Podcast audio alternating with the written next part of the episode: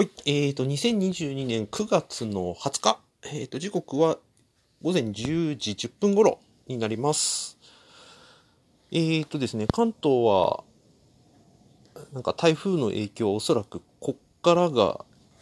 本番なのかな。昨日、特に昨日か。あの、滝のような大雨降ったかと思ったら、天気雨になり、そして止んで、また降ってっていうのを繰り返していって、なんだか落ち着かない今日、昨日は一日だったんですけれども、今日どうなるかなと思ったら、あまり昨日と状況的には変わらず、まあといってもおそらく今日抜けるんでしょう。そしたら一気に涼しくなるみたいなので、うん、ここのところ、あの、湿気は多いし、気温も地味に30度いくしっていうので、秋いつかなみたいな感じだったんですけど、ようやく秋になるのかなという雰囲気ですよね。で、この一人語り、ちょっと、また止まってしまっていて、えっ、ー、と、よく考えたら読書感想会も2回分やってなかったんで、まあ、これまとめで別個取ろうかなと思ってます。っていうのがあるんですが、まあそれとは別に、ちょっとここのところ、やっていた将棋について、一旦自分の中での振り返りとまとめをしたいなと思って今回通りました。えっと、ことの発端は、あの、僕が加入しているポッドキャストをやってるメンバーが加入しているグループ、樋口塾で、えっと、塾長の樋口さんが、将棋やりてーみたいなことを言ってたことから、えっ、ー、と、将棋の、まあ、あの、そのコミュニティ内限定でトーナメントをやって、っていうのがきっかけでした。僕は実は高校の時に囲碁将棋部の部長だったんですけれども、実はその部の中で一番弱い人で、んっていうのも、その、僕の行っている高校は、あの、運動と学問両、高いレベルで両立させようみたいなことを言っている学校だったんで、ちょっと僕、当時の僕からすると、ちょっとその両立難しいなと、ちょっと勉強の方に集中したいなと思って、えっ、ー、と、運動部への加入を諦めて、文化系の部活を入ることにしたんですね。で、そうした時に入れそうなところって言ったら、えっ、ー、と、当時のほぼ帰宅部状態だった囲碁将棋部だったので、で、囲碁将棋部行ってみたら、まあ僕と同じように中学運動やってたんだけども、高校になって運動をメインでやることを断念した。要するに元運動畑の人間のたまり場みたいな部活になってたっていう、まあ言ってびっくりしたんですけど。じゃあそういう奴らで、しかも半分帰宅部みたいな感覚で、来てるって本人たちは言ってたんですけど、いざ将棋やってみたら、ドイツもこいつもみんな強くてだからもうここでもう一から将棋のんびりやろうかなと思ってたら、なんかしっかりしてそうだからっていう理由で、えっ、ー、と、部長に祭り上げられたと。はい。僕の生涯で何回もある、なんかしっかりしてそう、まとめられそうっていう見た目と雰囲気で、あの、前座が用意し、お膳立てを用意されるっていう、僕の人生でよくあるパターンがこの時も展開されていて、いやー、それでぼっかすかにやれてたんですよ。毎日、毎日、毎日、毎日っていうほどじゃないですけど。しかもこれ、将棋わかる人はわかると思うんですけど、いわゆる B 級戦法みたいなのがあるんですね。あの、今でもあるんですけど、その、突然角を交換するとか、いきなり飛車先突っ込んできて、そのままし、陣地作られて、そこの部分をどんどんどんどん削られていくやり方とか、あの、相手の意図が分かっているんだけど止められないとか、見たことない戦法をやられて、頭がフリーズするとか、あの、そういう経験を本当にたくさんして、なんかいいようにあしらわれてた高校時代っていうのがありました。なので、なんか将棋、確かに強くなったんですよ。あちなみにその囲碁将棋部は、あの、運動部のたまり場で、元運動畑のたまり場で、あの、北福部まがいのところかと思ったら、ちゃんと大会出場してましたからね。もう何もかも違ったっていう。まあ、そこの大会にすら僕出られなかったんで、結局本当に名ばかりの将棋部部長ってまさにこのことでしたっていうのが後で判明するんですけど、まあそれはいいとして。で、それがあって、まあそれからも地味に少しずつ暇があれば将棋はやってたんですけど、もう本格的なものからはだいぶ遠ざかってて、いわゆる、き、あの、将棋は見る線だったっていう方が、ここ数年間は正しかった。正しかったというか正しい状態だったんですが、えっ、ー、と、今回の話聞いて、まあ、一度、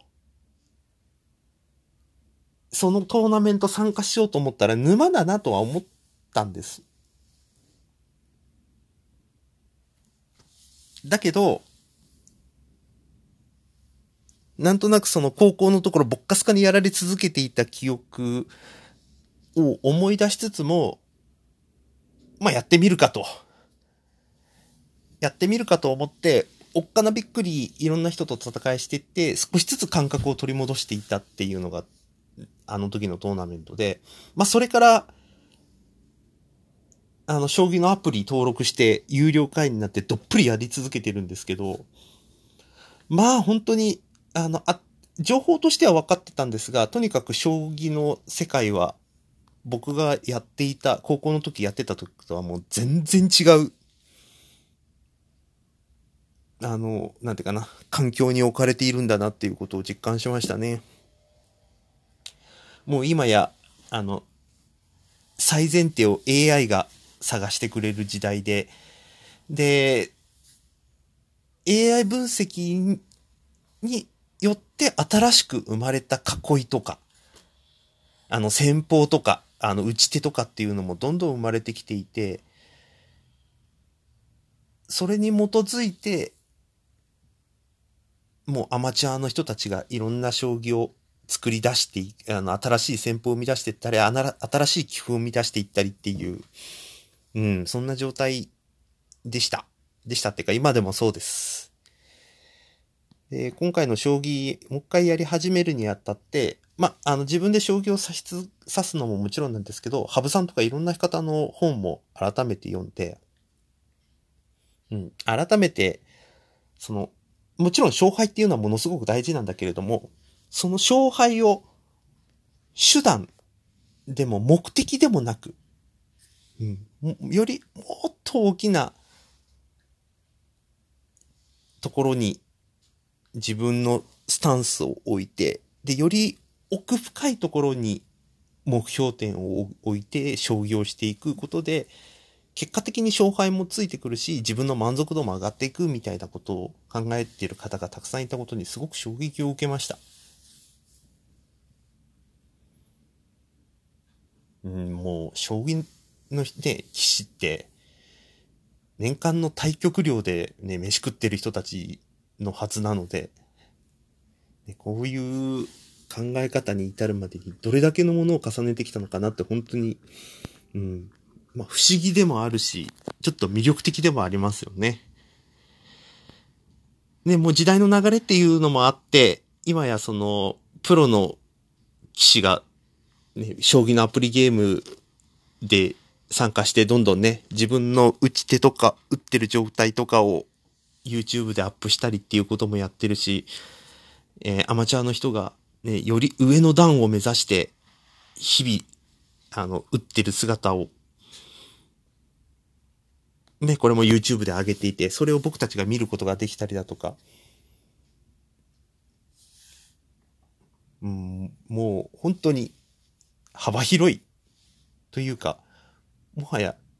誰かが本当に単純にやってやり続けてて、特殊な技能のごとくやっている将棋の時代じゃないんだなっていうのも改めて知ったのも面白かったっすね。で、将棋の勘を取り戻すために、あの、将棋の制限時間の中で3分切れ負けっていうのをここのとこずっとやってました。あの、コロナにかかった時もずっとやってたんですけど。で、それやってた時に、自分の思考の底みたいなものが、ようやく体感できるようになってきて、で、その思考の底っていうのはもう、この、どこかで自分がフリーズしてしまう。どこかで迷ってしまう。みたいな癖の部分はもちろんですけれども、もう時間上、もうこれ以上、もう頭回らんみたいなところとか。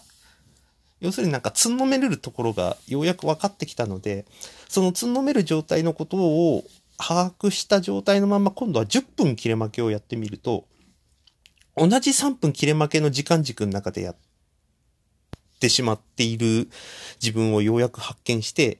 で、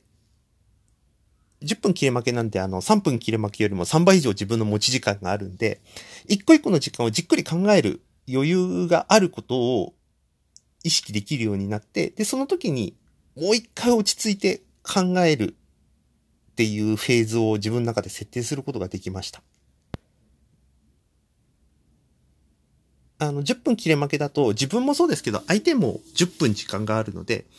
相手が長く時間をかけて考えることもやっぱりあったりするんですよね。で、そこの時間の中で、自分もその時に同じように時間をもらえているので、そこの中で考える。とか、あと落ち着くとかっていう。うん。自分はどこでつんのめるのか、自分はどこで迷ったり弱気になったり、判断を誤ったりするのかっていうことを繰り返し自分の中で確認していく。で、それによって自分の思考のスピードの調整もできるようになっていくっていうのも一つの自分の結果、結果ですけど、今将棋やってる目的の一つかななんていうふうに思ってありますね。まあ、と言っても、今度じゃあ、もっと勝てるようにする。もっと、その自分の中の思考の幅とか、うんと、選択の癖みたいなものを、ちょっと解きほぐしていけるようになるのかっていう、なると、今度は座学の時間が必要になってくるんで、いよいよ、あの、座学の方も、